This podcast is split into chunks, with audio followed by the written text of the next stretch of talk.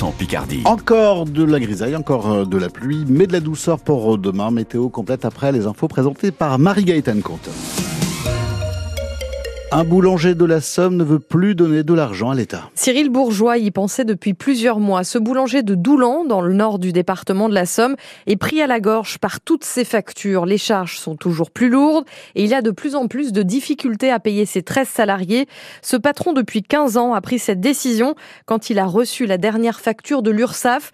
42 000 euros, c'est 16 000 euros de plus en un an. On est arrivé à un stade où... Euh où il n'y a plus les finances, on ne peut plus payer notre personnel et, euh, et le peu qu'on arrive à mettre de côté, euh, l'État est là. Vos comptes sont dans quel état? À découvert en permanence de 5 à 15 000 euros, mais il faut les boucher parce qu'il y a euh, plus de 15 000 euros de salaire à verser, normalement le 5. Bah là, il n'y a, y a, rien, donc on peut pas faire de virement. C'est un vent de panique et on passe nos, nos journées à essayer de trouver des solutions il faut effectivement euh, taper fort et changer la donne. J'ai fait euh, une opposition à la banque sur tout ce qui est prélèvement de l'État pour en fait sauver mon entreprise et sauver mes emplois. Je sais que je m'expose à de gros soucis et, forcément à, des majorations, mais euh, si on veut survivre, on n'a pas le choix. Cyril Bourgeois, boulanger.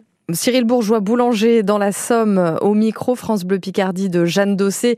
Les difficultés à payer les factures, notamment d'énergie, on en reparle demain matin avec notre invité Franck Beauvarlet, le président de la Fédération départementale de l'énergie, qui sera notre invité à 8h10.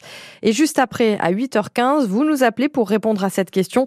Vous êtes artisan, petit commerçant. Comment faites-vous pour payer vos factures d'énergie vous nous appelez au 03 22 92 58 58. Les habitants d'Amiens Nord invités à une réunion publique ce soir sur l'avenir de la place du Col Vert. Le projet de rénovation sera présenté, mais aussi les transformations en cours dans le secteur du pigeonnier. La réunion va commencer dans quelques minutes à l'Odyssée, avenue de la Paix. Un collectif de maires appelle à adopter la loi sur le congé menstruel. Sur les 16 maires signataires, il y a Pascal Demarthe, le maire d'Abbeville. Tous demandent son adoption pour avancer vers l'égalité réelle dans une tribune au journal Libération. La proposition de loi qui vise à instaurer un congé menstruel en cas de règles douloureuses a été rejetée en commission au Sénat aujourd'hui. Elle doit être examinée le 15 février par les parlementaires. L'hommage national ce midi, quatre mois après l'attaque du Hamas en Israël. 42 franco-israéliens ont été tués le 7 octobre dernier. Les portraits des défunts ont été présentés dans la cour des Invalides en présence des familles. Emmanuel Macron a dénoncé le plus grand massacre antisémite de notre siècle. France Bleu Picardie, 18h03. Le parquet de Paris ouvre une enquête contre Benoît Jacot. L'actrice Judith Godrèche a déposé plainte pour viol contre ce réalisateur qui l'a dirigé sur les plateaux et a entretenu plusieurs années une relation avec elle à partir de ses 14 ans, alors que lui en avait 39. Une mise en cause devant la justice donc, après que ces dernières semaines, la comédienne a publié dans une dizaine de stories ses souvenirs douloureux sur les réseaux sociaux Mathilde Lemaire. Sur Instagram, Judith Godrèche, depuis le mois dernier, met en cause Benoît Jacot, qu'elle a qualifié plusieurs fois de pervers. Début janvier, elle écrivait La petite fille en moi ne peut plus se taire. Elle parlait d'emprise de la part de celui qu'elle accuse donc désormais officiellement de viol avec violence sur mineur par personne ayant autorité entre 86 et 92 de ses 14 à ses 20 ans. Plainte déposée auprès de la brigade de protection des mineurs hier à Paris. Étant donné la période évoquée et les délais prévus par la loi, il est très probable que les faits allégués soient prescrits.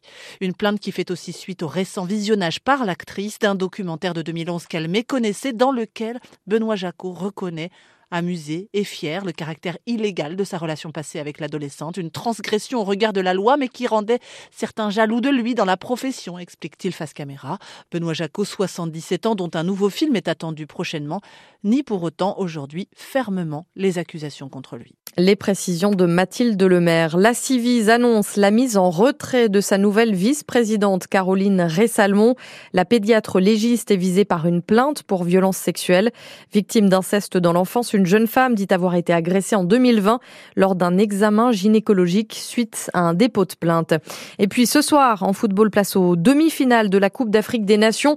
À 21h, la République démocratique du Congo de Gaël Kakuta affronte la Côte d'Ivoire, le pays organisateur.